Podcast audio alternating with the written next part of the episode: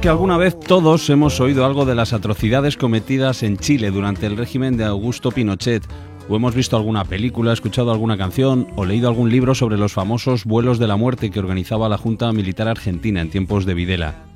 También casi seguro que si escuchamos la palabra genocidio, se nos venga a la cabeza lo que pasó en Ruanda o en los Balcanes en los primeros años 90. Pero quizá a muchos, al pensar en atrocidades cometidas durante la época de las dictaduras en Latinoamérica, nos cuesta acordarnos de gente como Ríos Montt. Y al hablar de genocidio no se nos viene a la memoria lo que pasó en Guatemala, donde hubo un auténtico intento de exterminar a la población indígena. Solo el juicio reciente, precisamente por genocidio contra ese general Ríos Montt, hizo que se hablara un poco más de lo habitual de un país poco conocido, un país, Guatemala, muy particular, con características que lo hacen realmente único incluso en el entorno de Centroamérica, un país que algunos consideran casi un estado fallido y en el que viendo lo que está pasando después de la condena que se dictó contra Ríos Montt, pues parece que la impunidad tiene categoría de ley.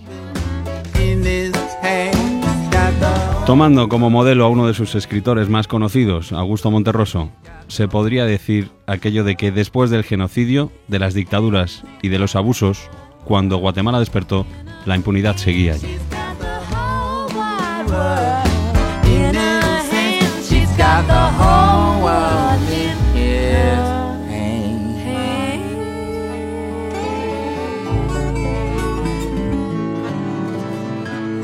A cierta distancia, Rafa Panadero, Cadena Ser.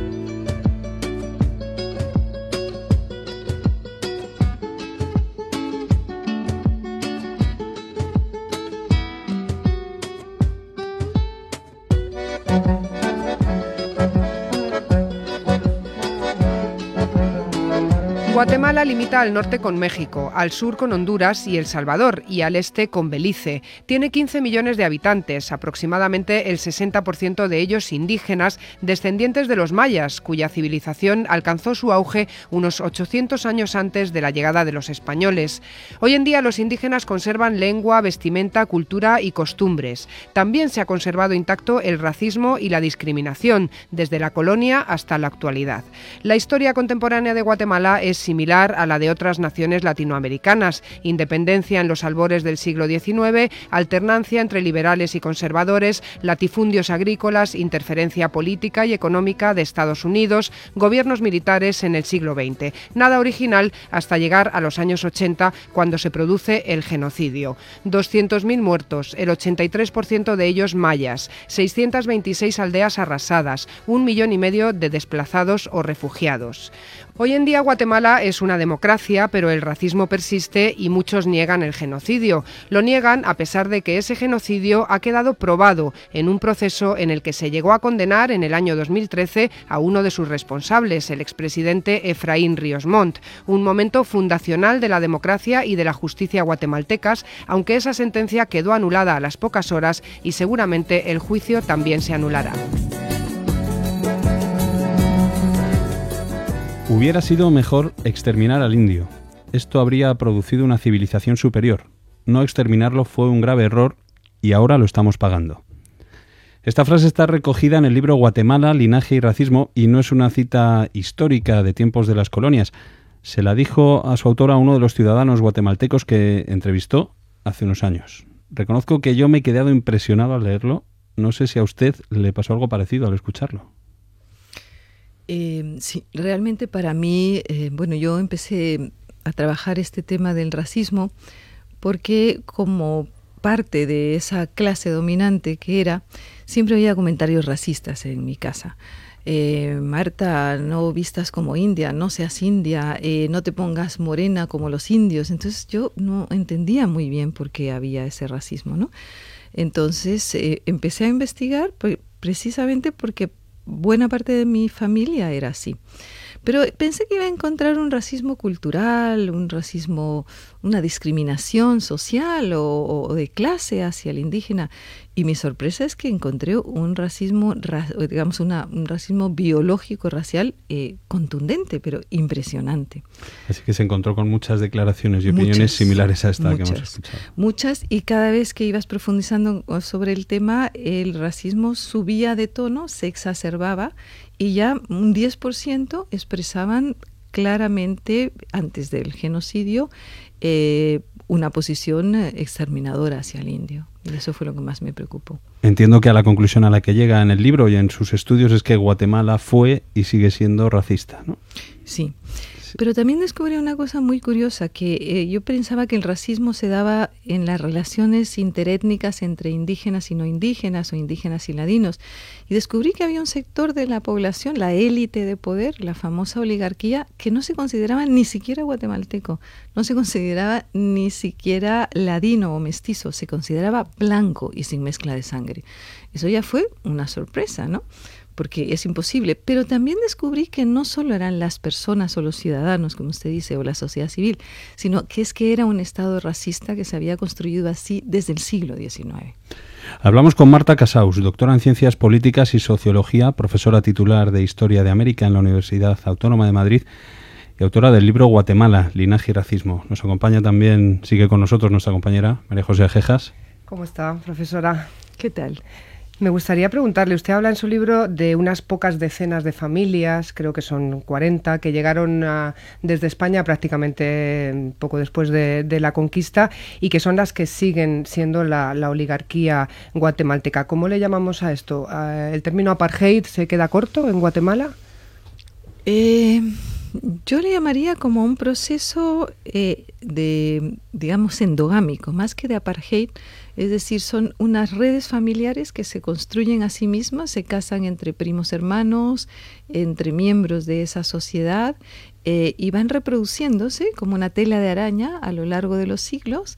Eh, y van casándose entre, digamos, entre distintos sectores de la producción, agricultores con comerciantes, comerciantes con industriales, y van, eh, digamos, copando y ocupando la élite de poder, ¿no? Eso es una estructura de larga duración que se convierte en una élite de poder que solo casa o con extranjeros o con alemanes, ingleses, digamos, eh, o, también es muy importante para mejorar la raza, o también el papel que juegan los vascos. Es decir, la red de vascos que llega a América Latina en general, eh, no es un estudio solo mío, sino de otros países como Perú, México, etcétera, etcétera. Los vascos son los más endogámicos, casan siempre entre primos hermanos, los Urruela, los Aicinena, etcétera, etcétera, y son los que constituyen la red más fuerte de larga duración y son los que hacen la independencia y, y controlan el poder del siglo XIX hasta buena parte de la mitad del siglo XX. Llama la atención que usted es miembro de una de esas familias poderosas en Guatemala. ¿Le supuso eso algún problema al escribir el libro o al centrar una parte importante de sus investigaciones, de su trabajo en este asunto del racismo? Sí, me ha supuesto muchísimos problemas. La mitad de mi familia obviamente no me habla. Y yo, por ejemplo, cuando llego a Guatemala y voy a un restaurante y me siento en una mesa, me dicen, ¡ay, la mentada Marta Casaus! Y digo, será por la mentada de madre que me dan, ¿no? Sí, buena parte de mi familia no me habla y tengo una relación eh, prácticamente nula con ellos, pero no me importa nada, es decir, es un tema que mi madre siempre me ha apoyado, mis hermanas no tanto, pero, pero es un tema que hay que asumirlo, ¿no? ¿Alguna ventaja ha tenido? ¿Hubiera sido posible este trabajo si usted no hubiera sido miembro de una de estas familias? Hubiera sido imposible. Hubiera sido imposible porque cuando yo fui a Guatemala tardé un año o dos años de observación participante y yéndome a bautizos, bodas, eh, entierros, funerales, todo tipo de actividades sociales para poder preguntarles, porque el problema es quién le pone el cascabel al gato, es decir, esta investigación no es fácil que alguien lo hubiera podido hacer si no, no era miembro de Luchar eh, contra esta situación desde la posición del indígena es eh, difícil, por lo que acaba usted de decir. Precisamente me gustaría saber qué formas de, lucha han desarrollado a lo largo de, todos estos siglos de, marginación las comunidades indígenas. ¿Qué han podido hacer? Yo creo que los indígenas en general, en América Latina, pero en, especial en Guatemala, precisamente por esa estructura tan rígida, tan endogámica, tan vertical, han desarrollado y han elaborado mecanismos de resistencia y de adaptación creativa increíbles, realmente. Es impresionante como es uno de los países donde la identidad étnica está mejor resguardada, mucho mejor que en México, donde las teorías del mestizaje hicieron desaparecer prácticamente a los indígenas. O, por ejemplo, en Costa Rica, donde las teorías, digamos, demográficas de negar la existencia de los indígenas simplemente los invisibilizaron en los censos, ¿no? O sea que yo creo que Bolivia y Guatemala son países que, por el profundo racismo y el apartheid que tú hablabas, se construyen y se reconstruyen a sí mismos y refuerzan su identidad a lo largo de los siglos, es decir, sublevaciones, revueltas, eh, mm, digamos, eh, luchas de las comunidades por su tierra, ahora mismo el tema de las minerías, de las hidroeléctricas, es impresionante y con una identidad muy fuerte y toda esa lucha la llevan las mujeres en buena parte. Hacía referencia al juicio de Ríos Montt, del que hablaremos más adelante. Hay una relación directa entre ese racismo que les llega desde chicos y ese genocidio que sufrió Guatemala y no sufrieron otros lugares de América del Sur como, como El Salvador. ¿Se justifica esa relación directa? Sí, yo siempre digo que, que en otro país de América Latina que no hubiera sido Bolivia y que tiene distinta, digamos, distinta evolución histórica, no se hubiera dado el genocidio. Piensen que Guatemala es el único lugar donde se da un genocidio precisamente porque eh, el racismo es un elemento histórico estructural y se va generando a través de estereotipos, de prejuicios. Entonces, desde esa perspectiva, el racismo es, digamos, el genocidio no es más que la máxima expresión del racismo. Racismo y genocidio serían como dos caras de la misma moneda. ¿Ha habido algún cambio, algún signo de optimismo en los gobiernos más recientes eh, que haga pensar en una evolución hacia la igualdad? No, lamentablemente es, es, es, dramático porque cuando se dan los procesos de transición, y, en toda Centroamérica ocurre lo mismo, curiosamente retornan las redes familiares, estas oligarquías retornan mimetizadas de empresarios modernizantes, pero o la guerra no sirvió más que para que estas redes familiares retornaran al poder, de manera que esa misma oligarquización del poder hace que en momentos de crisis, cuando ellos no pueden realmente controlar el poder, eh, acudan a eh, militares. Y de hecho, ustedes saben que tenemos un presidente militar que participó, por lo que dicen en la sentencia, claramente en ah, los asesinatos durante el genocidio. ¿no? Y con este diagnóstico que hace, ¿qué, ¿qué esperanza hay? ¿Cómo se combate esto? Porque un sentimiento que lleva arraigado en un país más de 500 años instalado de la manera que parece que está instalado en la sociedad actual de Guatemala, pues no va a desaparecer de un día para otro, ¿no? ¿Cómo se puede combatir? Pues mire, yo a pesar de todo y a pesar de que yo soy una pesimista estructural, porque lo soy, yo tengo muchas esperanzas. Porque por primera vez he visto que la población indígena y no indígena, es decir, se une en torno a una lucha por los derechos básicos, el derecho a la justicia, el derecho a la vida, el derecho a la libertad el derecho o la, lucha contra la impunidad, la lucha contra las mineras, por los derechos a la tierra. Y a pesar de que cada vez, digamos, esa oligarquía se enrosca más, la población cada vez es más valiente y, elabora nuevas estrategias realmente fascinantes, las comunidades indígenas en esta lucha que tienen contra las hidroeléctricas, contra las minerías, y elabora, eh, digamos, una forma de lucha realmente interesante. Además, en Guatemala, contrariamente al resto de América Latina, y eso a mí me, me, me fascina, tiene una intelectualidad indígena o maya sorprendente, o sea, hablamos siempre de Rigoberta, de Irma Alicia, de, las grandes personalidades, pero yo le diría que hay 100 o 200 mujeres con una preparación, es decir, y con una formación que eso ya no lo puede quitar nadie. Entonces la oligarquía y el ejército podrá tapar el sol con el dedo, pero esa población no la va a hacer desaparecer. Marta Casaus, profesora titular de Historia de América en la Universidad Autónoma de Madrid y, como digo, autora del libro Guatemala, Linaje y Racismo. Muchísimas gracias por esta conversación. Muchísimas gracias a ustedes por darnos esta oportunidad. A cierta distancia, en la cadena Ser.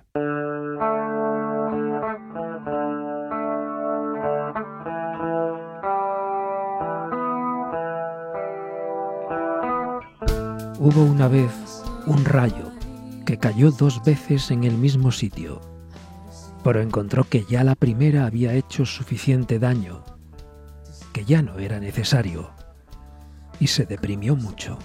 El escritor Augusto Monterroso es la máxima figura hispánica del género del microrrelato. Guatemalteco de adopción y centroamericano por vocación, dedicó una buena parte de su vida a luchar contra la dictadura de su país, antes de darse a conocer internacionalmente con el cuento El dinosaurio, que, se dice, es el más breve de la literatura en español. Es cierto, dijo melancólicamente el hombre, sin quitar la vista de las llamas que ardían en la chimenea aquella noche de invierno. En el paraíso hay amigos, música, algunos libros. Lo único malo de irse al cielo es que allí el cielo no se ve.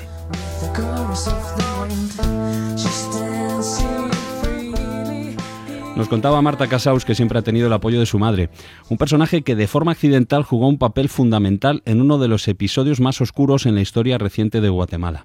Hablamos de la toma por parte de las fuerzas de seguridad guatemaltecas de la Embajada de España, que terminó con la muerte quemados vivos de 37 indígenas que habían entrado en la sede diplomática para leer un manifiesto y denunciar ante la comunidad internacional la represión militar que estaban sufriendo en el departamento de Quiché. Ella, que era representante de la Cruz Roja Internacional, ayudó a rescatar al que por entonces era el embajador español, Máximo Cajal.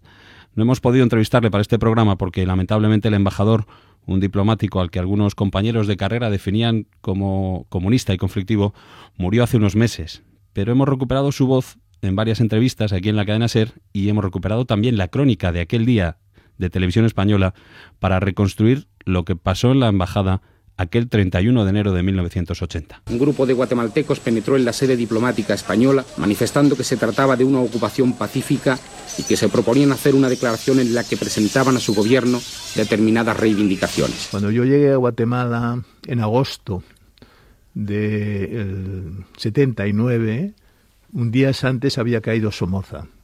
Quiero decir que eh, aquello no era solo una guerra interna, era un conflicto que tenía repercusiones en los países centroamericanos, El Salvador, Nicaragua, en fin, etcétera, y que se inscribía en un contexto todavía más amplio de Guerra Fría, ¿no? Las fuerzas de seguridad que tenían el deber de respetar la sede diplomática irrumpieron en la embajada violentando puertas, techos y ventanas y provocando. Yo creo que la vida me la salvó el, hecho de que apareciera de repente cuando la policía se retiró por esas explosiones y el fuego y que no reaccionaran. Eh, yo creo que ese fue un momento en que podían, podían haber acabado conmigo. El embajador don Máximo Cajal pudo ponerse a salvo al saltar entre las llamas, aunque ha resultado con graves quemaduras. Cuando estaba ingresado en, en la clínica eh, Herrera Gerandi, a donde llevaron al otro superviviente y esa misma noche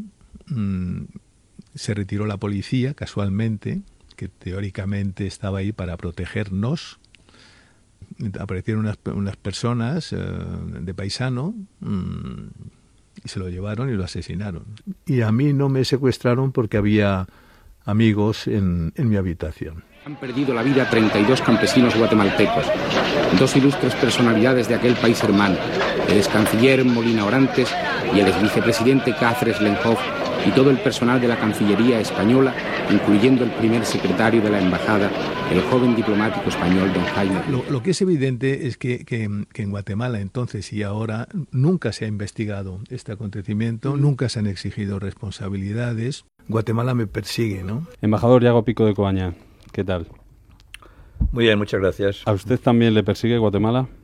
Pues en parte sí, el volver a escuchar la, la voz del embajador Máximo Cajal, excelente embajador, que sufrió directa e indirectamente después las consecuencias de un asalto salvaje. Las fuerzas mal llamadas del orden perpetraron un salvaje ataque con las consecuencias de todos conocidas. No todos los días se mueren 39 personas en un asalto en la embajada. Usted aterriza en Guatemala al día siguiente de la tragedia en, la embajada, fue el 31 de enero de, de 1980. 39 muertos, 37 personas quemadas vivas.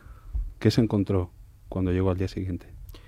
Pues lo primero que me encontré fueron tres personas de mi máxima confianza que estaban esperando en el aeropuerto para decirme que tenía que sacar al embajador Cajal del eh, hospital donde estaba porque era prácticamente seguro que atentarían contra su vida. Y luego me explicaron, me explicaron que por la mañana de ese mismo día había dos personas, dos policías vigilantes en la habitación de Cajal, ellos estaban dentro. El embajador de Costa Rica estaba también fuera porque había habido un turno de embajadores precisamente para supervisar la habitación de Máximo Cajal. Y de repente se presentaron lo que es conocido en Guatemala como hombres fuertemente armados de civil, características típicas de la tenebrosa policía judicial de entonces. Estamos hablando del año 80, no estamos hablando de hoy. Lo digo porque Guatemala es un gran país. Pero entonces pasaba lo que pasaba. Luego hablaremos de hoy. Y entonces, pues, eh, eh, desaparecieron, desaparecieron, los dos policías misteriosamente que estaban de vigilancia en la habitación de la, de la Cajal y se fueron detrás del hospital, porque lo comprobaron las personas que estaban dentro.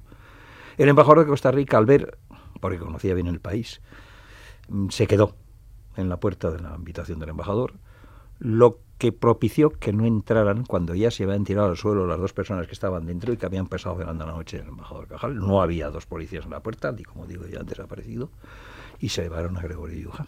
Lo secuestraron, se lo llevaron, apareció muerto 48 horas después. Yo no le di más de 24 a 48 cuando me lo contaban, al pie de la Universidad de San Carlos, con un letrero que decía, el embajador de España correrá la misma suerte. Lo peor es que dos de las personas asaltantes que se habían llevado a Gregorio Yuja Llegan, misteriosamente, vuelven los policías.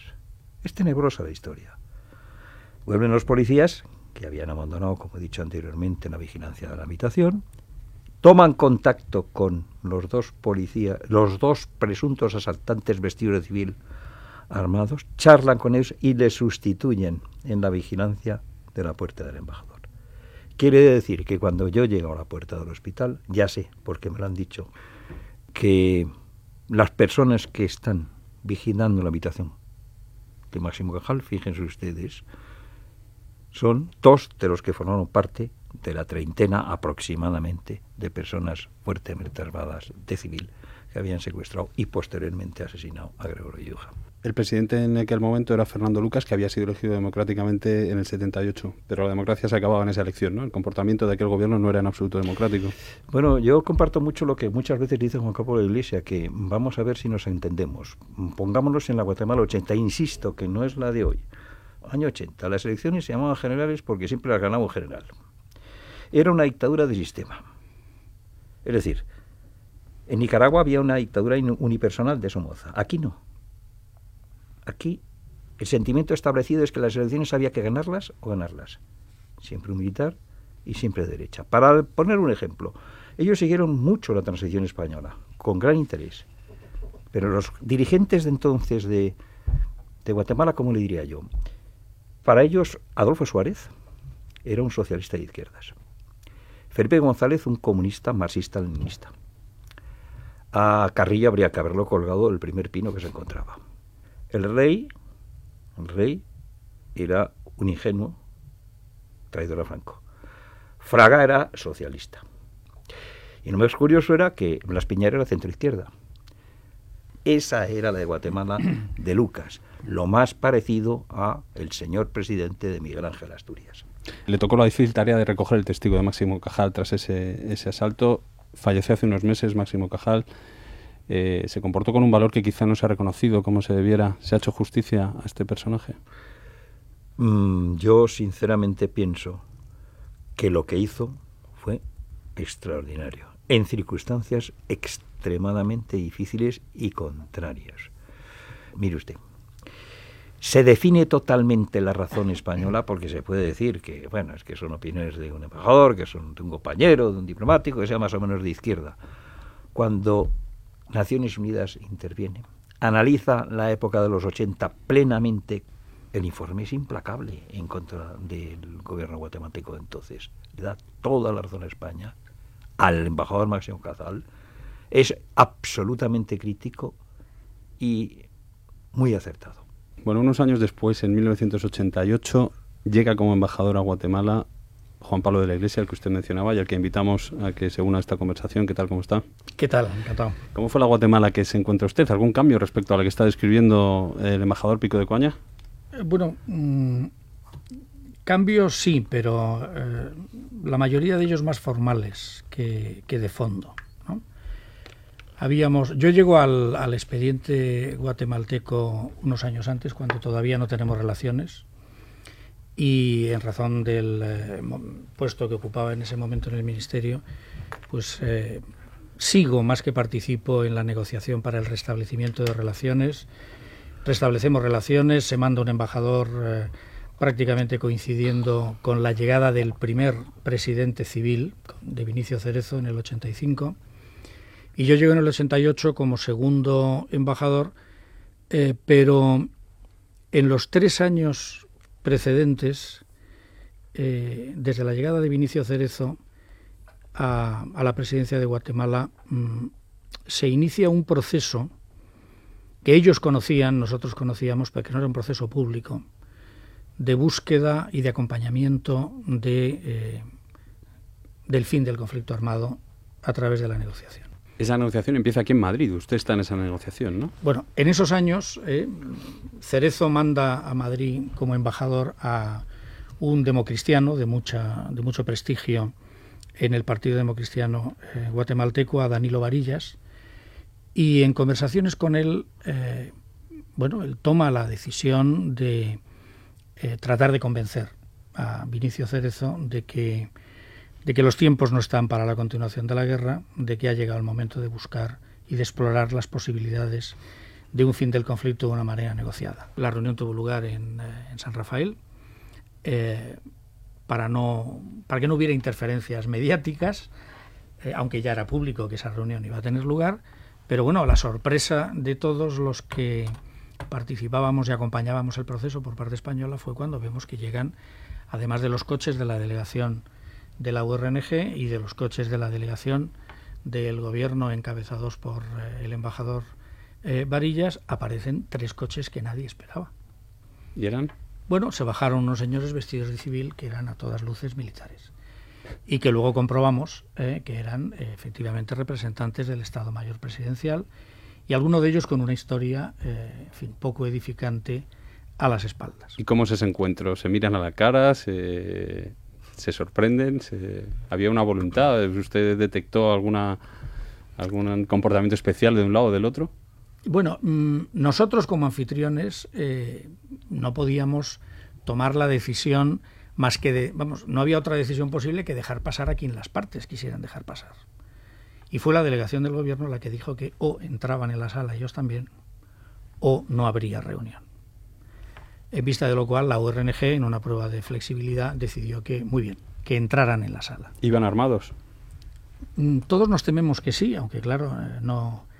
Había un maletín un poco extraño, eh, un Samsonite metálico que llevaba el más joven de la, de, ese grupo, eh, en el que todos estábamos convencidos que había algo, pero bueno, el mecanismo de seguridad que habíamos eh, preparado para acompañar esa reunión y la propia actitud de la URNG eh, hizo posible que, que, la reunión tuviera lugar sin necesidad, sin necesidad de sobresaltos y de cacheos. Aunque lo curioso, bueno, hay una anécdota que déjeme que la cuente porque eh, bueno, todo esto refleja la tensión en la que se estaba produciendo aquella reunión, ¿no?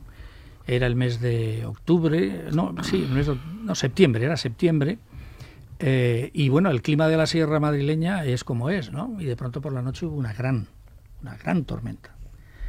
Y mientras estaban reunidos, eh, se fue la luz.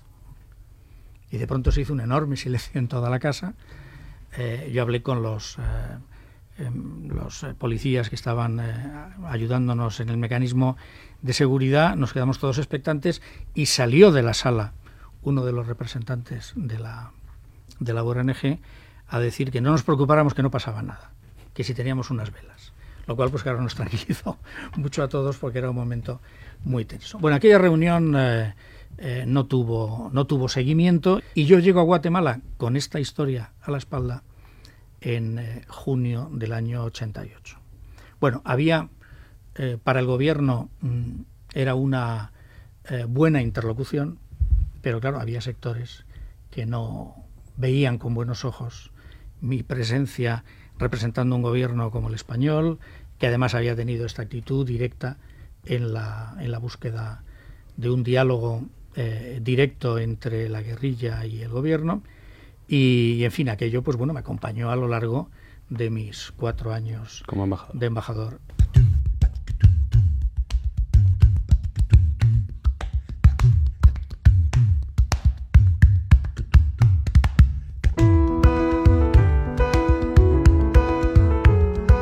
Después de 13 años de paz, luego de un conflicto armado interno de 40 años, las instituciones son extremadamente débiles, endémicamente corruptas, así que yo no diría que podamos hablar de un Estado fallido, pero sí de un Estado ausente.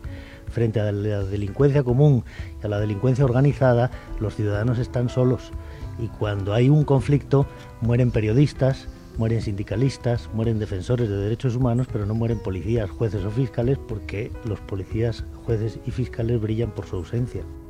Es la voz del fiscal español Carlos Castesana, presidió durante casi tres años la Comisión contra la Impunidad en Guatemala, organizada por Naciones Unidas, y dimitió después, cansado, amenazado y con la sensación de que era una tarea imposible. ¿Qué ha fallado para que casi 20 años después de ese acuerdo de paz hablemos o hable el señor Castesana de corrupción endémica en Guatemala, señor de la Iglesia? Bueno, eh, la paz no llega a Guatemala hasta el 96. Mm, y es una paz que ha tenido que pelear, en el caso de Guatemala, contra por lo menos tres elementos que son propios de Guatemala. Primero, un ejército que no depende del exterior. Un ejército que ha dejado de ser, como alguien decía muy atinadamente, eh, un instrumento de poder al servicio de la oligarquía en ser una oligarquía, una clase en sí mismo y por supuesto radicalmente eh, contrario a cualquier tipo de acuerdo político con la guerrilla. Además de esto, es decir, además de un ejército, si se puede decir, más duro y, más eh, impermeable a las presiones que en, que en los demás países de la región, lo que hay es una mayoría de los ciudadanos, que son los indígenas, los indígenas mayas, que bueno, suponen la mayoría de la población, pero que sufren del conflicto, pero que no tienen voz eh, ni representación, ni eh, manera de hacer sentir eh, sus deseos de paz. Y luego la clase política también era minoritarios, aquellos que pensaban que había que embarcarse en algo tan costoso, en todo tipo, desde todo tipo de, consideraciones, como era un diálogo con la guerrilla. Total que esos tres obstáculos le dan una configuración muy distinta al proceso. En vez de ser directamente una negociación, como fue el caso en Nicaragua, como fue el caso en El Salvador, aquí primero hay que lanzar un gran diálogo nacional, que es el que va poco a poco poniendo sobre la mesa las muchas demandas de todos los eh, colectivos, sobre todo de los más vulnerables. Luego hay que establecer un acuerdo para negociar con la guerrilla en el que ya en esos años el, el ejército se ha convencido de que, bueno, si ha llegado la paz a Nicaragua, si ha llegado la paz a El Salvador, ellos también van a tener que mover ficha. Pero consiguen incluso los, los partidarios de retrasar el proceso que haya una agenda interminable y sea pues eso, una reconstrucción del pacto nacional. El primer acuerdo se firma en el 91 y el último acuerdo en el 96 y en medio hay una docena de temas que se van negociando uno detrás de otro de manera secuencial, que bueno, tienen por una parte la virtualidad de convencer eh, a los eh, que son opuestos al proceso de que el proceso es irreversible y tiene también la ventaja de eh, abarcar prácticamente todos los aspectos de la vida nacional, que es quizá lo que luego más tarde explica por qué no se ha aplicado. Pero el proceso es realmente irreversible porque con datos como que el 97% ahora mismo, el 97% de los delitos queda impune o el 25% de los delitos contra defensores de los derechos humanos los están cometiendo miembros de las fuerzas de seguridad del Estado. Lo de decir que Guatemala es un Estado, si no fallido, por lo menos si ausente, como escuchábamos, pues no parece exagerado. ¿Hay alguna esperanza? Les hago la, hago la pregunta a los dos. Vamos a ver. Yo siempre creo en la esperanza. Y eso además es una frase de Díaz de Alegría, que hizo un libro en esa línea. Creo mucho en la esperanza, creo mucho en los pueblos y creo mucho en las posibilidades de soluciones positivas. Otra cosa es el tiempo que se tarde.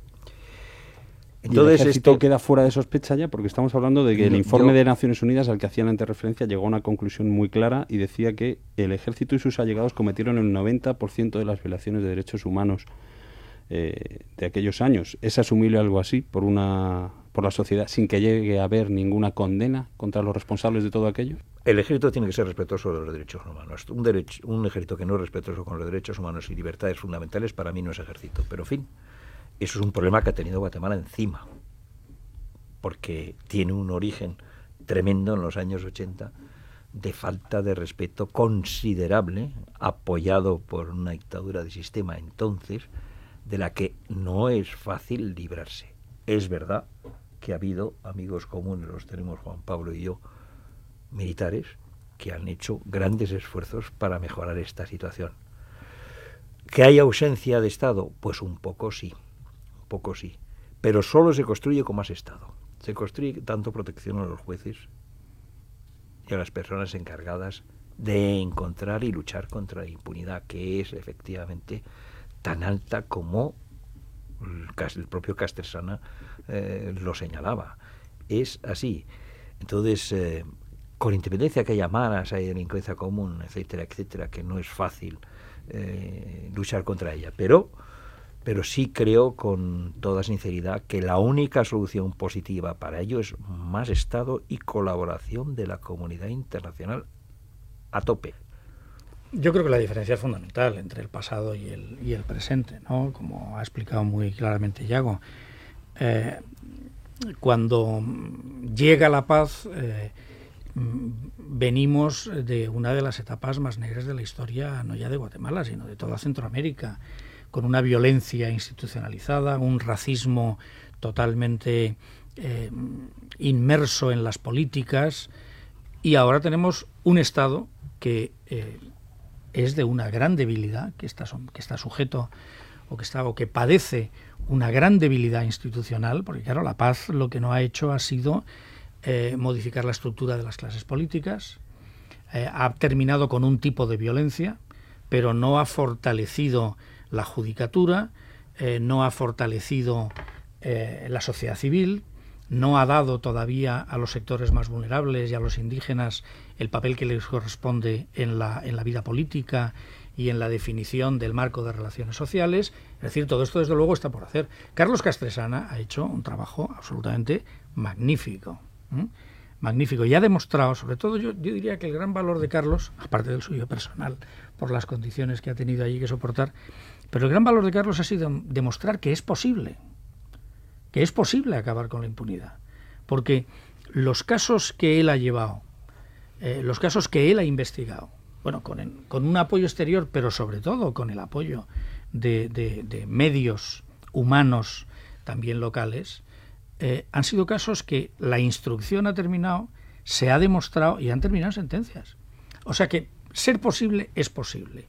Que lo pueda hacer hasta el final, de una manera completa, eh, Guatemala con las instituciones que actualmente tiene, eh, que son todavía débiles, eso es lo que realmente eh, es dudoso. Por eso yo comparto plenamente lo que decía Yago, de que lo que hace falta es, bueno, primero voluntad política, esa la tiene que poner ellos, pero luego mucho apoyo internacional. ¿no? España ha invertido muchísimo esfuerzo, muchísimo capital político y muchísima ayuda en cooperación para el fortalecimiento del poder judicial. Pero claro, si el Poder Judicial está sometido ¿no? a las presiones de, eh, de, los delincuentes organizados o de, eh, en fin, a las presiones de quien pueden ejercerlas eh, y no encuentran el respaldo en la sociedad guatemalteca y en la sociedad internacional suficiente, pues es evidente que es un proceso que está en marcha. Ahora, que es posible, yo creo que es lo que demuestra precisamente Castresana, ¿no? que sí, sí se puede hacer. Bueno, embajadores Diego Pico de Coaña y Juan Pablo de la Iglesia, muchas gracias por esta conversación y por acercarnos un poco más a Guatemala. Muchas gracias a vosotros. Muchas gracias. A cierta distancia, Rafa Panadero.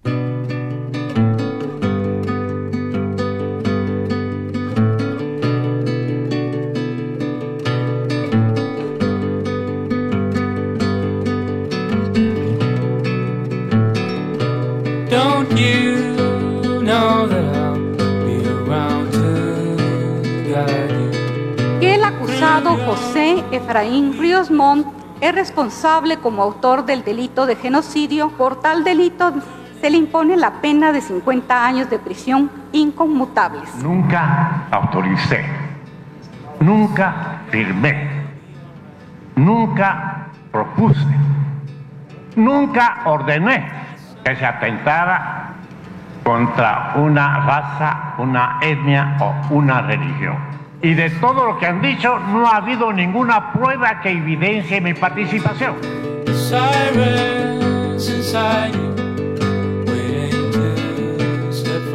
Se han evidenciado múltiples actos de ferocidad, asesinato de niños y niñas indefensos a quienes se dio muerte golpeándolos contra paredes o tirándolos vivos a fosas sobre las cuales se lanzaron más tarde los cadáveres de los adultos, la amputación o extracción traumática de miembros, los empalamientos, el asesinato de personas rociadas con gasolina y quemadas vivas, la extracción de vísceras de víctimas todavía vivas en presencia de otras, la reclusión de personas ya mortalmente torturadas, manteniéndolas durante días en estado agónico, la abertura de los vientres de mujeres embarazadas y otras acciones igualmente atroces constituyeron no solo un acto de extrema crueldad sobre las víctimas, sino además un desquiciamiento que degradó moralmente a los victimarios y a quienes inspiraron, ordenaron o toleraron esas acciones. Esto que acabamos de escuchar es un extracto del informe Memoria del Silencio, que elaboró la Comisión del Esclarecimiento Histórico en Guatemala, organizada por la ONU. Algunos de los casos recogidos en ese informe relativos a mujeres y niños se incluyeron en el juicio contra Ríos Montt. ¿Se escucharon testimonios similares en primera persona durante la vista? Hubo diez mujeres que testificaron en el juicio que contaron su historia porque ellas habían sido víctimas y eran sobrevivientes directas de esa violencia sexual que ocurrió durante el conflicto. Era la primera vez que mujeres indígenas, mujeres mayas, daban el paso de acudir a un tribunal a contar todo lo que había pasado. Era la primera vez que en Guatemala mujeres indígenas y chiles que habían sufrido el conflicto con formas particulares de violencia por ser mujeres a través de la violencia sexual, que no únicamente era la violación, sino también era la esclavitud sexual que se produjo en destacamentos, eran las mutilaciones en contra de los órganos reproductivos de las mujeres, eran ataques, como acaba de señalarse en el informe de, memoria del silencio, eh, de contra mujeres embarazadas o contra niñas que eran sistemáticamente violadas.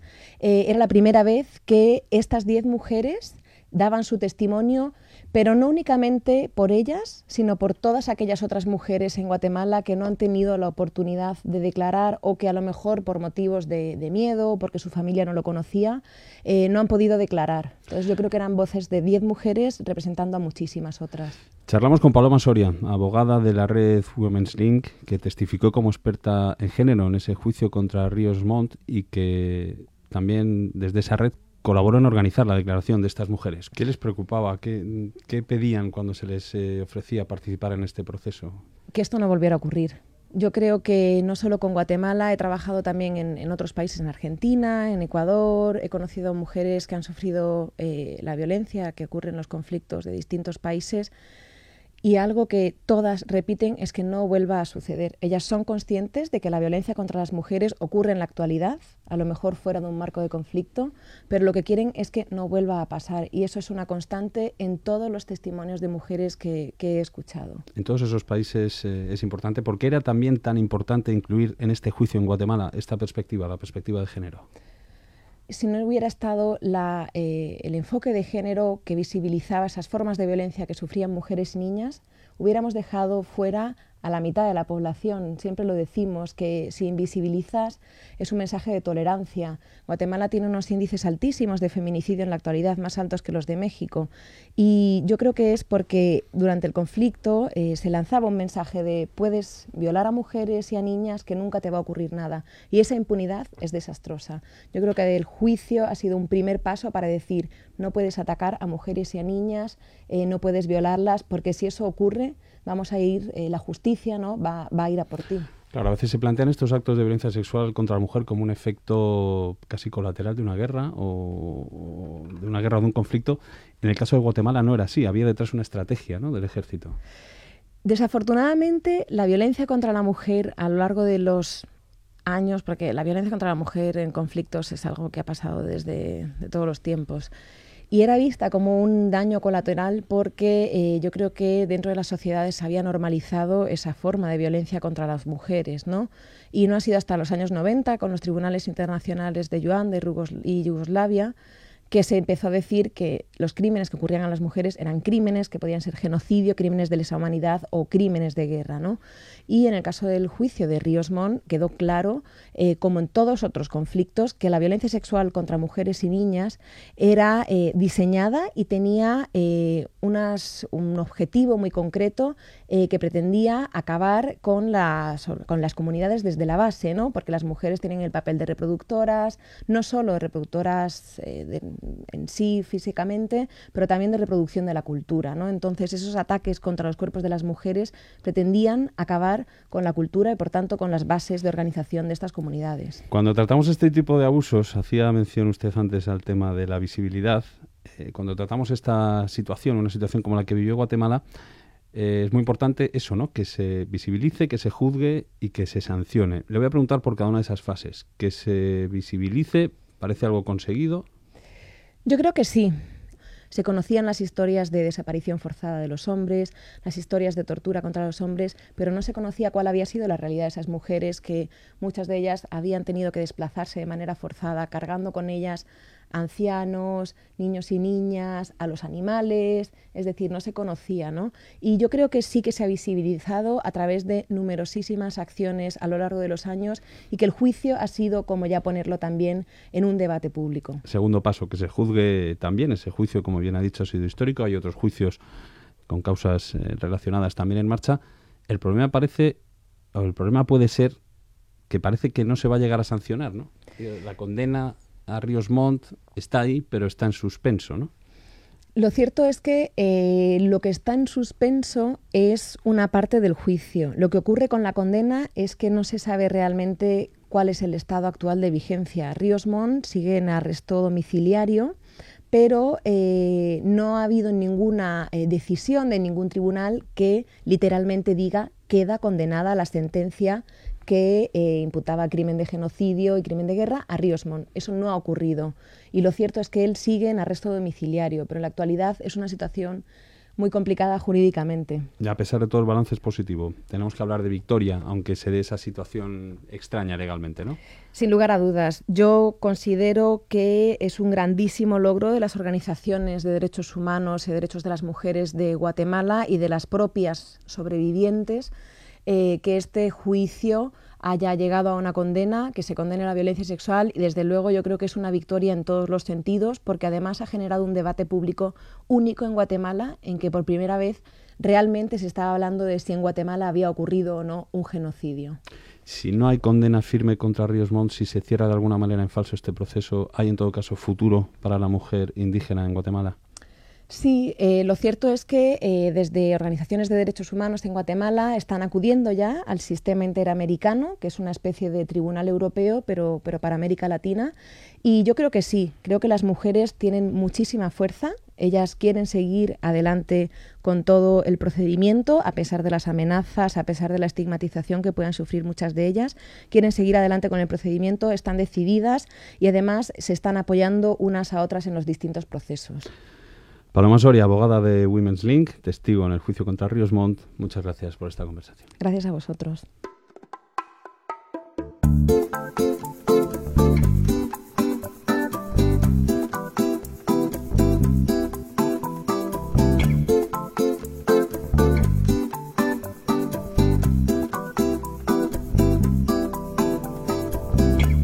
Aquí me quedo aquí nadie me va a llevar, aquí me quedo.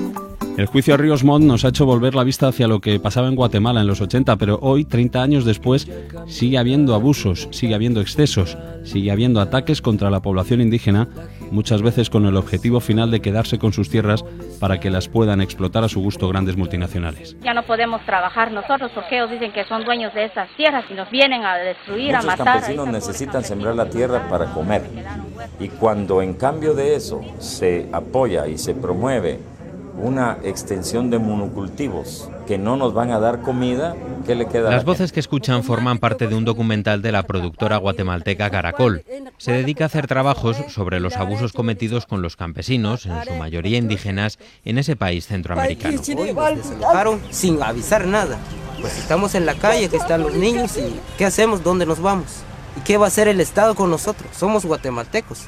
Aquí nacimos, aquí vivimos. Estos testimonios se recogieron en el Valle del Polo Chique en 2011, cuando los tribunales ordenaron desalojar a familias quechíes de las tierras de los terratenientes locales. Pero estas expulsiones, para dar paso a un monocultivo intensivo o a una mina, son una realidad que desde los años de la guerra civil en los 80 se ha mantenido hasta hoy. Las masacres de campesinos en aquellos años han dado paso a los abusos de poder y la ausencia de protección desde el Estado hacia esos mismos ciudadanos. Estas comunidades nunca han tenido eh, ninguna fe y ninguna creencia en lo que es el sistema jurídico o lo que es el eh, o lo que es el ejército, que es la policía, ya que siempre lo han dedicado simplemente para, eh, para reprimirles, ¿no? Luis Díaz de Terán fue acompañante internacional.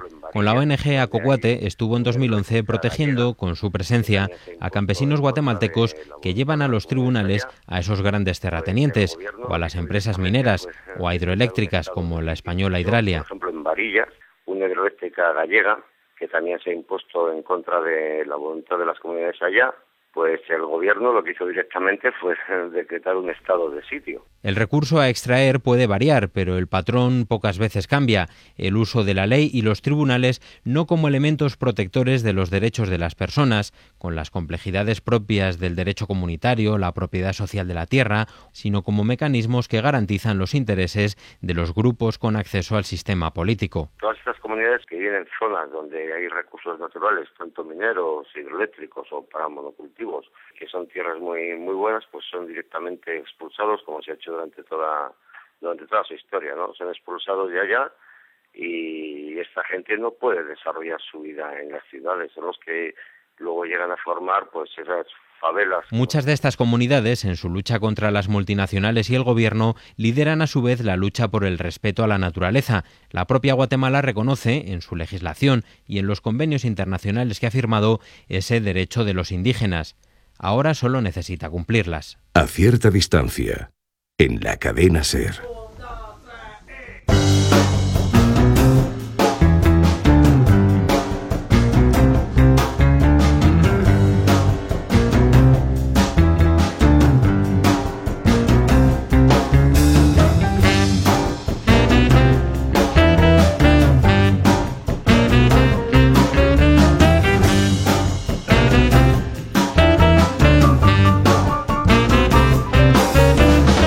Pues hasta aquí esta nueva entrega de A Cierta Distancia, hoy dedicada a Guatemala. Este último reportaje lo ha hecho nuestro compañero Álvaro Zamarreño, que se encargó también de la producción.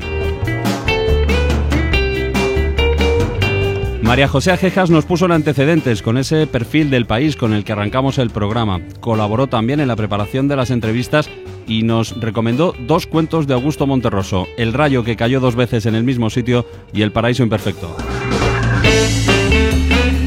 En cuanto a la música, podéis consultar en cadenaser.com todas las canciones que hemos puesto hoy. Entre otros, hemos escuchado a los grupos Finlandia o Miss Lilith y a los cantantes El Gordo, José González y Mirino Garay. En la parte de realización y sonido, como siempre, ha estado Teo Rodríguez. Muchas gracias. Hasta aquí esta entrega de cierta distancia. Un placer. Hasta la próxima.